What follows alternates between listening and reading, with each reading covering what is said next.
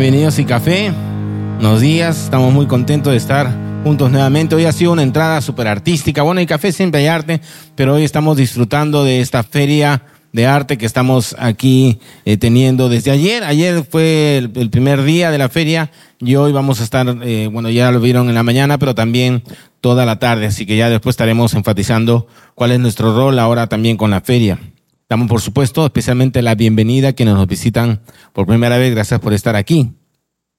Estamos llegando al final de esta serie de mensajes que llamamos Administrando mi vida. La semana pasada Horacio nos llevó a muchos pasajes de las escrituras que nos enfocaron en el tema de las finanzas. Vimos el enfoque correcto de lo que es las finanzas, el dinero bajo la perspectiva de Dios. Son recursos que nos han sido dados y es peligroso que pasen a ser el centro de la vida. Y la semana pasada vimos esa famosa advertencia que todos la conocemos, tal vez algunos hasta de memoria, de Pablo a Timoteo, que está en 1 Timoteo 6:10. Pues el amor al dinero es la raíz de toda clase de mal, y algunas personas en su intenso deseo por el dinero se han desviado de la fe verdadera y se han causado muchas heridas dolorosas. Así que vimos en ese contexto la importancia del trabajo, de producir, de proveer para nuestras familias, para nosotros mismos y también la perspectiva correcta de dar como iglesia. Recordamos los principios de dar. Y uno de los versos que se vio fue 2 Corintios 9, 7, donde dice que cada uno debe dar según lo que haya decidido en su corazón, no de mala gana ni por obligación, porque Dios ama que da con alegría. Así que vimos que obviamente en las escrituras está presente el dar para la obra de Dios, es importante, es parte de una buena mayordomía de nuestras finanzas. Y vimos de acuerdo a estos pasajes que tiene que ser voluntariamente, con alegría, proporcionar lo que cada uno recibe, constante, con regularidad, y que también tiene un elemento sacrificial. Eh, ahora se nos hizo viajar en el Antiguo Testamento para ver este concepto del diezmo, que al final nos dimos cuenta que era mucho más que, que un diezmo. Eran muchas distintas cantidades que juntas eran mucho más del 20% de los ingresos que daban en el Antiguo Testamento los israelitas. Y vimos cómo más bien el estándar del Nuevo Testamento es mucho mayor conceptualmente y que no está regido de manera legal por un porcentaje determinado, sino que tiene que seguir esas características que habíamos visto antes. Y que sea regular, proporcional, constante, eh, sacrificial, eh, voluntario, con alegría, todo eso. Fue un tema muy completo, así que vale la pena verlo nuevamente. Eh, no sé si ya está en YouTube o va a estar en YouTube, en el podcast, pero vale la pena que lo vean porque ahí se exploró todo este tema. Estamos haciendo resumen para los que no estuvieron tal vez o quieren recordar lo que se habló. Ahora, algo que hemos hecho a lo largo de esta serie es ver distintos aspectos de nuestra vida donde estamos llamados a ser buenos administradores de lo que nos ha sido dado. Vimos varios aspectos. Y vamos a hacer un pequeño repaso, empezando por el tema 1. ¿Se acuerdan cuando empezó esta serie? Bueno, en vez del tema 2, el primer tema fue realmente que Dios es dueño de todo. Pero luego hablamos de distintas áreas. Y una de las áreas que hablamos fue la influencia. Ahí vimos cómo tenemos la capacidad de aportar positivamente a la vida de los que nos rodean. Y claro, también podemos ser mala influencia, por supuesto. Siempre se puede ser buena influencia o mala influencia. Pero se entiende que como seguidores de Jesús, nuestra influencia tiene que ser positiva, tiene que ser transformadora. Todos tenemos influencia. Tenemos influencia en nuestras familias, como padres, como hermanos, como hijos. Influencia también en nuestros lugares de trabajo, con nuestros amigos, con nuestras relaciones, en nuestros centros de estudio, etc. Tenemos un, un alcance y llegada a espacios donde tal vez ninguno de los otros que estamos aquí lo tengamos. Cada uno tiene un lugar, un espacio, un alcance. Entonces tenemos que ser buenos administradores de esa influencia. Ese fue el primer tema. Luego hablamos de los talentos, habilidades y dones espirituales. Todos dijimos eran regalos. ¿Regalos de quién? De Dios. Regalos que debemos administrar para el bien de la ciudad, de nuestro entorno y claro está también de la obra de Dios, sirviéndonos unos a otros y hay que hacerlo con sabiduría también. Luego hablamos del tiempo, el tiempo que vuela, ¿se acuerdan? Y que debemos administrar sabiamente. Darle a cada cosa el tiempo debido, vivir en equilibrio, pedirle a Dios sabiduría en el uso del tiempo, sabiendo que tenemos límites. No, no podemos extender las horas más allá de lo que ya tenemos. Y cuando cruzamos esos límites, nos dañamos a nosotros mismos y dañamos a los demás. Así que hemos hablado de influencia, hemos hablado de talentos, habilidades, dones, hemos hablado de tiempo y bueno, la semana pasada hablamos de lo que ya mencionamos hace un instante, los recursos materiales o financieros. Y quiero ver, si posible, no sé si lo tienen ahí, un gráfico con esos cuatro temas. Ahí está. Vemos este gráfico donde tenemos estos cuatro, estas cuatro áreas que hemos estado viendo. Y estas áreas incluso podríamos ampliarlas, adicionarlas. De alguna de ellas podría salir eh, una ampliación o un, sub, eh, subclase. Por ejemplo, cuando hablamos de las finanzas podemos ampliarlo a recursos. Y no solamente recursos eh, económicos, sino también, por ejemplo, los recursos que tenemos de la naturaleza. Podríamos hablar todo un tema, y creo que lo hicimos hace un tiempo, de ser buenos mayordomos de la creación, que también es parte de la mayordomía. Y sabemos muchas veces que no se hace eso, más bien dilapidamos la creación y la usamos y la explotamos de manera indiscriminada. Pero por ahora vamos a concentrarnos en estos cuatro aspectos básicos y como, sea, y como se pueden dar cuenta, se complementa. Y el desafío que hemos estado viendo estas semanas, tal vez algunos han estado en todos, tal vez hoy yo vine al, tema 2, al tema 3, eh, tienen, recuerden, la opción de verlo todo en YouTube. Pero el desafío que tenemos y que hemos estado repitiendo a lo largo de las semanas es el de ser buenos administradores de todo esto. Y eso depende básicamente de que tengamos algo que los una, algo que los cohesione, que les dé sentido, algo que esté en el centro dándole dirección a todo. Entramos al gráfico 2. Necesitamos algo en el centro que una todas estas partes. El problema es que lo que nos sale naturalmente para llenar este espacio en el medio que le dé cohesión y unidad a todas estas áreas de nuestra vida, lo que surge de manera como espontánea, natural, somos nosotros mismos. Y ahí viene el siguiente gráfico. El yo. Grande, ¿no? El yo. Somos expertos en ponernos a nosotros mismos en el centro de todo. Y cuando hacemos eso, el uso de nuestra influencia, de nuestros talentos, dones, tiempo y recursos, termina girando alrededor de nuestros intereses personales, nuestras agendas personales.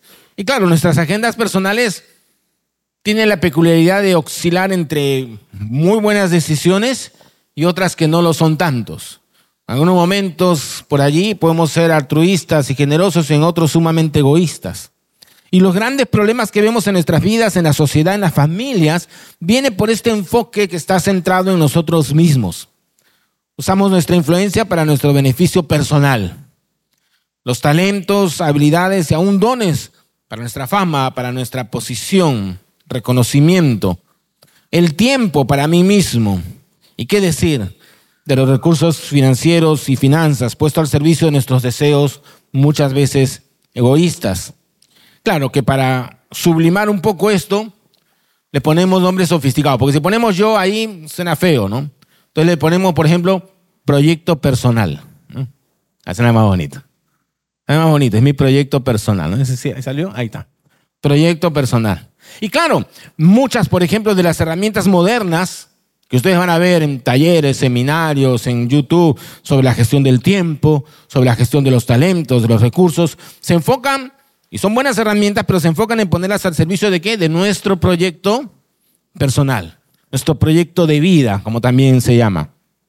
Y lo que tenemos que entender es que mientras nosotros estemos posicionados en el centro, sí, vamos a poder aprender a usar nuestra influencia, talento, tiempo y recursos, pero será solamente aprender a usar herramientas sí adecuadas, pero el propósito, el fin, el sentido y el enfoque de todos vamos a ser nosotros mismos. Ahora, ojo, no estoy hablando en contra de tener metas personales, objetivos, etc. Este tema es mucho más profundo. La gran pregunta es, ¿qué está en el centro y qué es lo que mueve todo en nuestras vidas? Por eso es que al empezar esta serie recordamos que todas las cosas que tenemos, las hemos recibido de Dios. Son parte de lo que podemos llamar la multiforme gracia de Dios para con nosotros. Y vale la pena volver a ese versículo que vimos la primera semana. ¿Recuerdan? 1 Corintios 4, 7. Ese versículo que dice, ¿quién te distingue de los demás? ¿Qué tienes que no hayas recibido? Y si lo recibiste, ¿por qué presumes como si no te lo hubieran dado? Es decir, si Dios es el dueño de todo y quien nos da todas las cosas en esas esferas, ¿quién debe estar en el centro de este gráfico? ¿Nuestro proyecto personal o el proyecto de Dios? Y ahí entonces cambiamos el gráfico y nos damos cuenta que hay una diferencia, el proyecto de Dios. Y aquí la historia cambia. Y esta es la clave para que todo lo que hemos venido hablando funcione adecuadamente, porque es enfocar nuestra vida bajo ya no mi proyecto personal, mi proyecto de vida, sino el proyecto de Dios. Otra manera de llamarle al proyecto de Dios, y que lo encontramos en las escrituras, es el reino de Dios. Y es el siguiente gráfico. El reino de Dios. Y sabe, Jesús inicia su ministerio cuando Él está empezando su trabajo aquí y lo hace justamente llevándonos a reenfocar nuestras vidas. Fíjate Mateo 4:17. Mateo 4:17 relata ese inicio de su ministerio y dice así, desde entonces Jesús comenzó a predicar, o sea, su discurso, su, su predicación era así. Decía, arrepiéntanse porque el reino de los cielos se ha acercado. Arrepiéntanse porque el reino de los cielos se ha acercado. ¿Qué es arrepentirse? Arrepentirse es cambiar de dirección, es dejar de ir en un, en un sentido para ir en el opuesto. Y ahora, la pregunta sería, ¿de qué tenemos que arrepentirnos? Bueno, de vivir para nosotros mismos, de vivir pretendiendo que somos el centro del universo, de vivir gobernando nosotros mismos nuestras vidas, bajarnos del trono y poner allí al verdadero rey. El problema es que esto duele. Porque como siempre vemos en las películas, si tú te gusta ver las películas de acción, siempre está, eh, y las grandes historias también, las grandes, los grandes relatos, está el malo de la película. Y el malo de la película es malo porque nunca quiere dejar el control, nunca quiere dejar el poder, se aferra desesperadamente hasta el último, está peleando por esa cuota de poder que tiene de posición y, y se aferra desesperadamente. De paso, algo clave en una correcta cosmovisión cristiana es reconocer que tú y yo somos los malos de la película, por si acaso. Nosotros somos los malos de la película, somos los rebeldes, somos los que elegimos incorrectamente, los que preferimos la autonomía y darle la espalda al creador. Pero, no te deprimas, somos los malos de la película, pero la buena noticia es que Jesús no vino a rescatar a los buenos de la película. Jesús vino justamente por los malos de la película, como nosotros. Y la esperanza que tenemos es que aún teniendo todo de cabeza, Dios nos ama tanto que nos envía a Jesucristo para que las cosas se enderecen. Por eso Jesús inicia su mensaje con un llamado al cambio, con un llamado al arrepentimiento. Es el momento de dejar de seguir nosotros, eh, de dejar de, de seguir siendo nosotros los que estamos en el centro de todo y darnos cuenta que hay otra manera de vivir. Hay otra manera de caminar en esta vida, es vivir para el reino de Dios, para el reino de los cielos, para el proyecto de Dios, el reino de Dios que se ha acercado, tal como Jesús lo mencionó. El autor Dallas Wheeler, en su libro La Divina Conspiración, dice esto sobre el llamado al reino de Jesús. Dice así, permíteme citarlo. Es este un llamado para que reconsideremos cómo hemos vivido la vida a la luz del hecho de que ahora, en presencia de Jesús, tenemos la opción de vivir dentro de los movimientos de los eternos propósitos de Dios que nos rodean, de vivir nuestras vidas llevándolas hacia su vida. Me encanta esa frase. Vivir nuestras vidas llevándolas hacia su vida. Este reino este gobierno de Dios, del cual ya hemos hablado muchas veces en el café, no se trata solamente de una realidad futura, Porque si solamente pensamos en el reino de Dios en términos de aquella nueva vida, aquel nuevo orden de cosas que tendremos en esa realidad futura que será la venida de Jesús, podemos caer en el peligro de ver este lado de la realidad solo como un pasaje totalmente desconectado del reino venidero y por tanto se convierte en un trance que no tiene mayor sentido. Pero la idea de Jesús, del reino de Dios, eh, que, que él anuncia al iniciar eh, su ministerio, tiene que ver con aquí y ahora, sin dejar al mismo tiempo el reino venidero. Así que el reino de Dios es una realidad presente y activa en la vida de los creyentes. Eso significa que quienes somos seguidores de Jesús estamos llamados a vivir de acuerdo con los valores, con los principios del reino de Dios, aquí, ahora, buscando su justicia, paz, amor en todas las áreas de la vida, en todas esas esferas que vimos en los gráficos. Y esto es clave para que podamos ser verdaderamente buenos administradores y mayordomos de todas estas áreas que hemos ido viendo que Dios nos ha dado. Si no tenemos en el centro de nuestra vida corazón, mente y acciones el reino de Dios, estaremos constantemente tratando de usar todo lo que nos ha sido dado para nuestra agenda personal y no la agenda de Dios. Y dicho sea de paso, eso va a ser la tentación constante, aún para los que somos hijos de Dios. Ir inconscientemente sacando otra vez a Jesús del centro y poniendo nuestro proyecto personal de vida. Ahora expliquemos un poco más el reino de Dios y vamos viendo las implicancias para la administración o mayordomía de la vida en todas esas áreas que hemos visto. Dios tiene un plan, un sistema, un propósito para la humanidad. Y en este esquema de Dios, en este reino, obviamente, Dios es el que está en el centro. Él gobierna. Él es el rey sobre todo y sobre todos se cumple su voluntad que siempre es buena y perfecta. Es tener todas las cosas como siempre debieron ser. Pero este reino de Dios, que implica todo eso que he mencionado, se, se manifiesta en distintos momentos y etapas.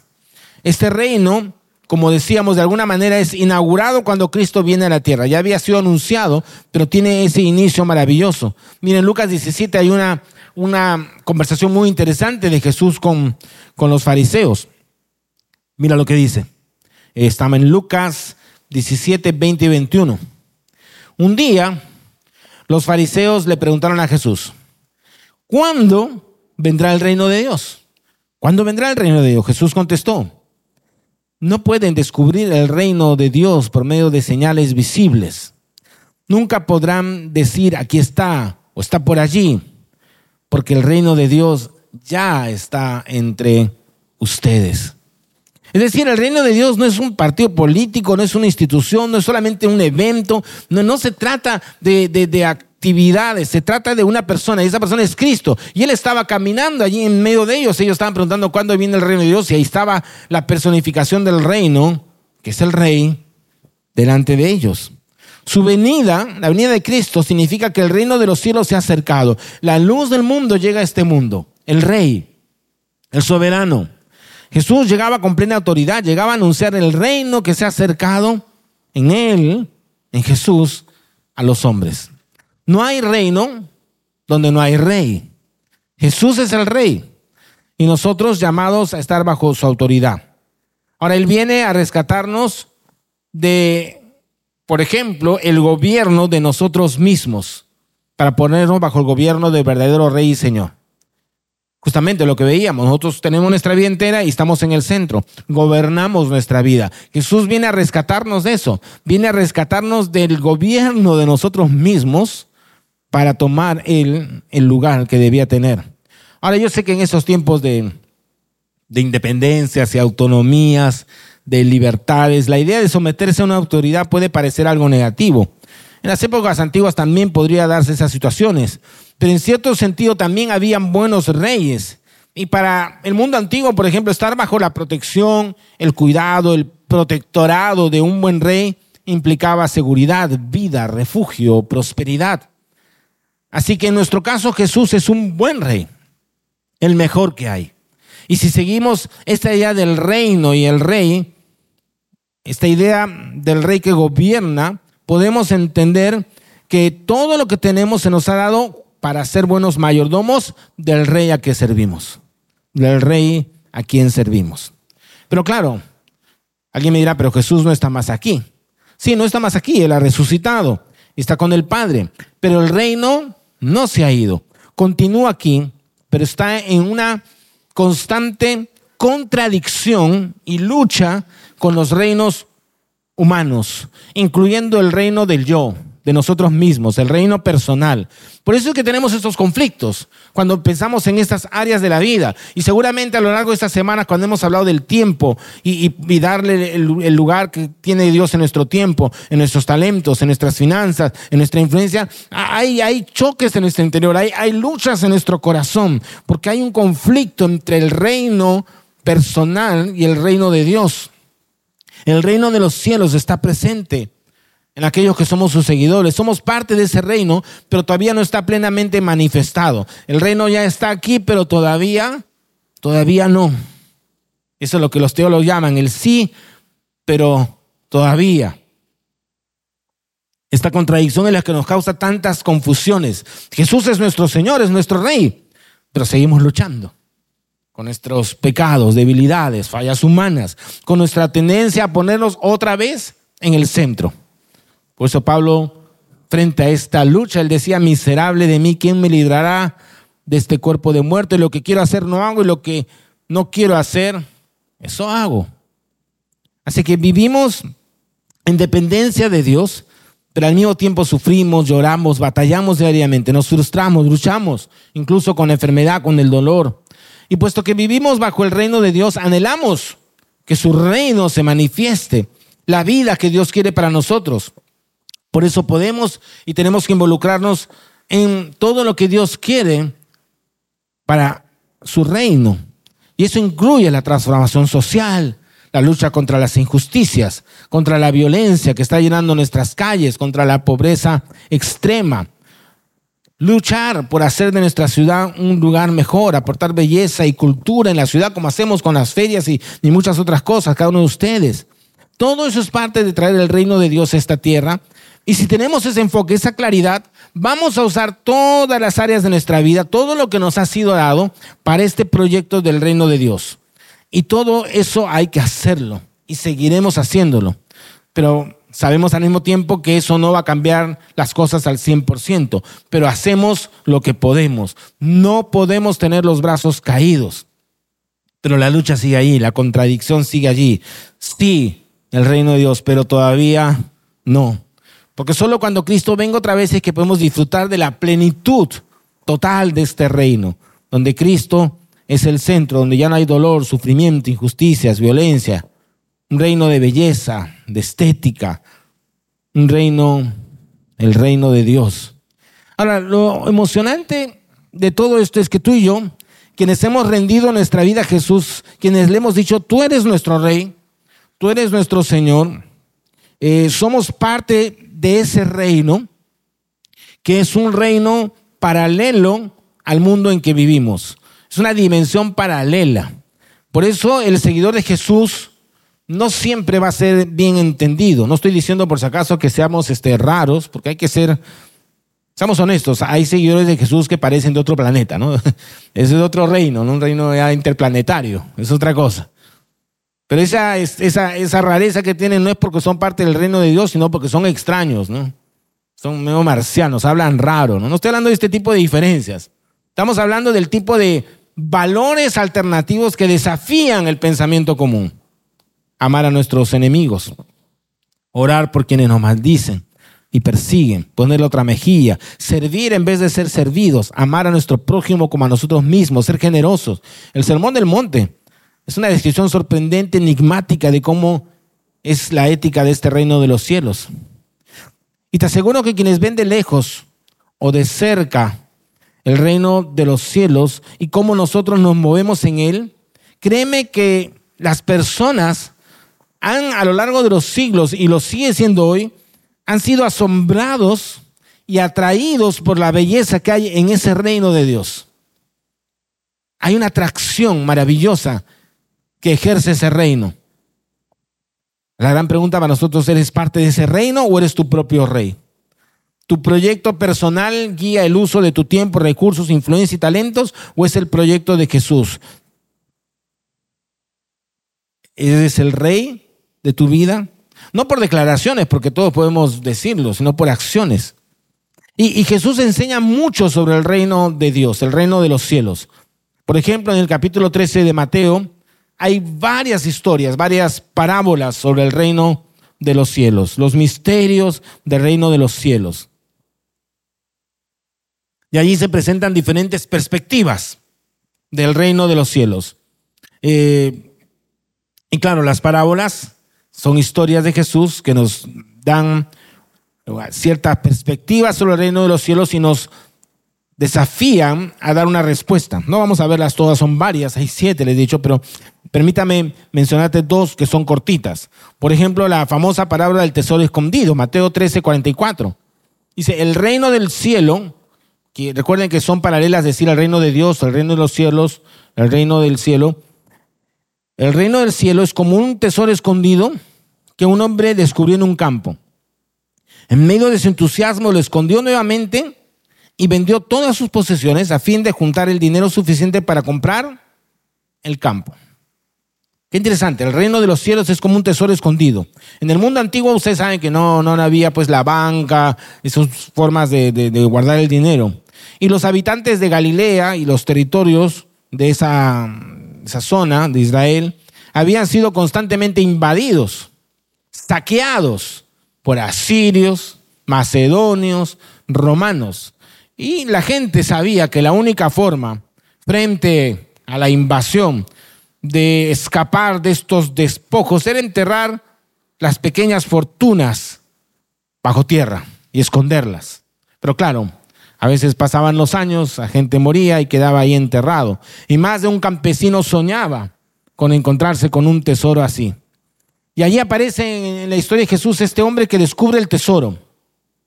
De acuerdo a las leyes judías, el tesoro le pertenecía al dueño del campo. Y este hombre sabía eso. Así que si anunciaba su hallazgo, se iba a ser famoso por encontrar el tesoro, pero se iba a quedar misio, ¿no? Sin dinero. Así que decide vender todo lo que tiene, todo, junta el dinero y compra el campo. Después, disimuladamente, saca el tesoro y ya está. Aquí no hay un juicio ético a su acción, porque no es el punto de la parábola, ¿no? Un poco de viveza criolla aquí, pero bueno. Aquí el mensaje de la parábola no se trata tampoco de comprar de manera alguna el reino de los cielos, no se trata de eso. El mensaje central es el valor tan grande de este tesoro y cómo este tesoro, escucha, te sale al encuentro. Sale a tu encuentro, es decir, e, el valor inmenso que tiene este reino de los cielos no es algo que tú compras, sino que de pronto te encuentras frente a él. Y hay una importancia enorme en este reino, este reino que significa tener a Cristo como rey y soberano. Piensa en esta primera palabra y mira la segunda que es similar. Está en Mateo 13, 45, 46. Jesús dijo, además, el reino del cielo es como un comerciante en busca de perlas de primera calidad. Cuando descubrió una perla de gran valor, vendió todas sus posesiones y la compró. Jesús es extraordinario captando la atención de todo su auditorio. Con la primera parábola apuntaba tal vez a la gente común, agricultores, los campesinos. A cualquiera le podría pasar esto y se emocionaron seguro al escuchar esta historia. Estás trabajando la tierra y encuentras un tesoro. Se imaginaban eso y se emocionaban. Se veían a sí mismos descubriendo un tesoro. Y en esta segunda figura apela a los comerciantes gente que tal vez no era súper rica, pero conocía el valor de una buena transacción. Y, cerca de Capernaum, eh, donde estaba Jesús, pasa la vía Maris. Era una gran ruta comercial por donde llegaban las caravanas de Oriente rumbo a Egipto y los puertos del Mediterráneo. Y seguramente la gente de allí ha podido ver en alguna ocasión a los mercaderes con su carga de perlas extraídas en el Golfo Pérsico, los mares de la India. Y en la historia aparece este comerciante que busca perlas, encuentra la perla de todas las perlas, la madre de las perlas. Es tanto el valor de esta perla que al igual que en el caso anterior, vende todo, renuncia a todo lo que tiene y compra esta perla. Una vez más, el punto central es el valor incalculable del reino de los cielos. Ambos no solo encontraron algo de un valor incalculable, sino que actuaron en base a ese hallazgo. Estuvieron dispuestos a tomar acciones arriesgadas por el enorme valor de aquello que habían hallado. El descubrimiento es emocionante, pero hay que hacer algo. Vale la pena darlo todo por este tesoro. Entrar en el reino de Dios, en el reino de los cielos, gracias al sacrificio y la resurrección de Jesús, convertirnos en hijos de Dios, tener su espíritu en nuestro interior, es por un lado emocionante, pero también es valioso. Es un tesoro lo que nos ha sido dado. Tenemos un tesoro en vasos de barro que somos nosotros. Encontrar el reino es hallar un tesoro que vale la pena tener a cualquier precio. A los personajes de esta parábola estaban dispuestos a darlo todo por el valor enorme de lo hallado. Y de la misma manera nosotros tenemos que estar dispuestos a darlo todo por el valor incalculable del reino de Dios. No para comprar el reino, porque el reino se nos sale a nuestro encuentro, nos lo encontramos gratuitamente. Pero hay que actuar en concordancia al valor que tiene. Y eso es clave, porque Jesús no nos está, escucha bien, presentando un reino que se impone a sus súbditos. El reino de Dios no es una imposición de Dios, a diferencia de los reinos que conquistaban, ¿no? Y se apoderaban. No, no hay una imposición. Es pura y simplemente un tesoro. Antonio Pagola en su libro Jesús lo comenta así, y cito, todos estaban convencidos de su valor, lo esperaban y lo pedían a Dios como el bien, y le pedían, lo pedían a Dios como el bien supremo. Ahora Jesús les dice, lo podéis encontrar ya. ¿Habrá que estar abiertos a la sorpresa? ¿Será el reino de Dios algo inesperado que tal vez presentimos y anhelamos, pero cuya bondad y belleza somos incapaces de sospechar? De ser así, sería el colmo de la felicidad, la alegría total que relativiza todo lo demás. Nunca el labrador ha visto un tesoro así. Nunca el mercader ha tenido en sus manos una perla tan preciosa. ¿Será así el reino de Dios? Encontrar lo esencial, tener la inmensa fortuna de hallar todo lo que el ser humano puede pedir y desear? Según Jesús, el reino de Dios es una oportunidad que nadie ha de dejar pasar. Hay que arriesgar todo lo que haga falta con tal de acogerlo. Todo lo demás es secundario. Todo ha de quedar subordinado. ¿Tendrá razón Jesús? ¿Tendrá razón Jesús? Ahora no vayas a pensar que esta mirada radical al reino de Dios significa aislarnos, aislarnos, dejar de lado los logros, las aspiraciones, las ocupaciones de la vida. De lo que se trata es de tomar conciencia de quiénes somos. ¿Quién eres tú? ¿Quién soy yo? Somos habitantes de un reino diferente. Un reino donde Jesús es el centro, donde nuestras vidas tienen que girar en torno a Él, ponerlo a Él siempre en el primer lugar. Qué fácil es olvidarnos de qué reino somos e invertir las prioridades en nuestras vidas. Escúchame bien, no quiero ser claro en esto. No se trata de salir de este mundo como a veces se escucha y de aislarnos. Muchas veces los seguidores de Jesús hemos fallado mirando solamente la perspectiva futura del reino de los cielos y viviendo el aquí y ahora en una suerte de alejamiento de nuestro entorno sin entender la tarea que tenemos por delante. Nuestra oración y nuestro estilo de vida tiene que ver con lo que el Señor nos enseñó. Venga tu reino. Hágase tu voluntad así en la tierra como en el cielo. Se trata de vivir donde estamos como hijos del rey recordando que todo lo que hacemos lo hacemos para el Señor, nunca olvidando nuestra identidad, quiénes somos, a quién, a quién le debemos obediencia por encima de todo. Recordar que lo que tenemos, todas esas cosas que hemos visto, influencia, talentos, tiempo, recursos financieros, todo tiene que estar al servicio del gran proyecto de Dios, el reino de Dios. No por imposición, sino porque hemos encontrado en el reino de Dios el tesoro.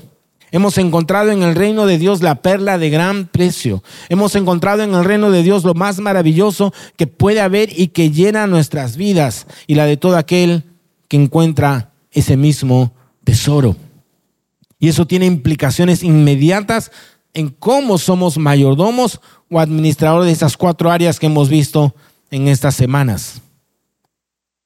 Algunas cosas, por ejemplo, si tienes una empresa o trabajas en una, ser el mejor que puedas ser, con rectitud, con ética, con honradez, con profesionalismo, excelencia.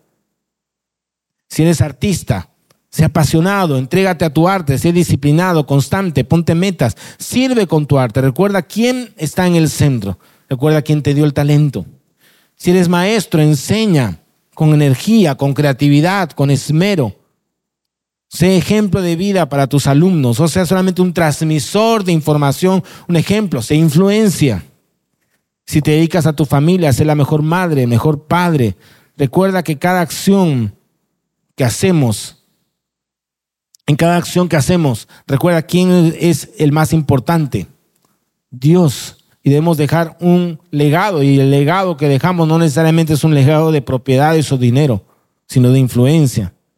Si Dios te ha provisto de recursos financieros y materiales, úsalos bien para proveer a los tuyos, para tener una vida digna. Pero no te olvides de los necesitados. No olvides que también debemos usarlos para dar a conocer a otros del reino de Dios por medio de su iglesia.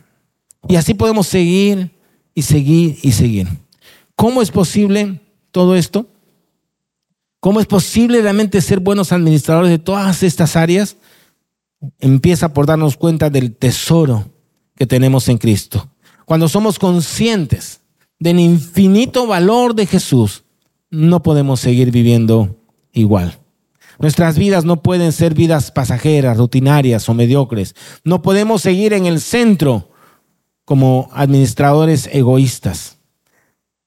Nadie, escúchame bien, nadie te puede obligar a usar tu influencia, tus talentos, habilidades, dones espirituales, tiempo y dinero para el avance del reino de Dios. Nadie te puede obligar y nadie debería obligarte de paso, porque así no funciona el reino de Dios.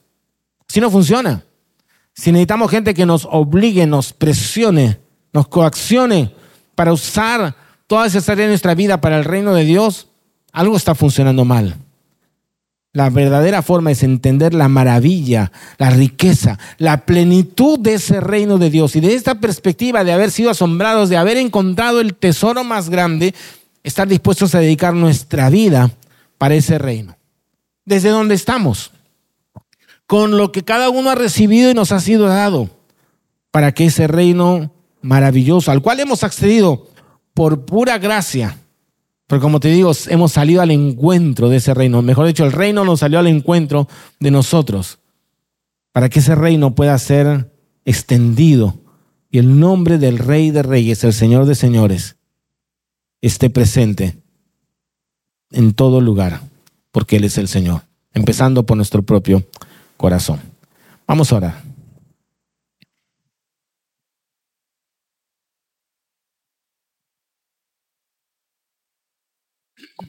Señor, gracias por esas semanas que hemos venido mirando áreas de nuestra vida que de manera natural las sentimos tan, tan propias, tan pertenecientes a nosotros. Es mi tiempo, son mis talentos, son mis recursos, es mi influencia, es lo que yo he logrado.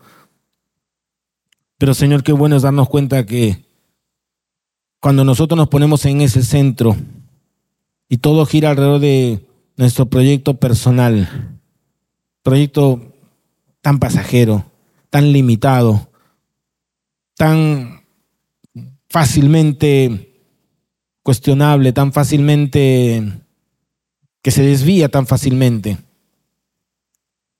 Por eso, Señor, nos damos cuenta al descubrir la maravilla del reino tuyo en Jesús, que hay un camino mejor, donde nos despojamos a nosotros mismos del control, de ese gobierno que nuestra naturaleza trata de imponer y de manera voluntaria nos sometemos con alegría y felicidad al reino de Dios, donde tú eres el centro.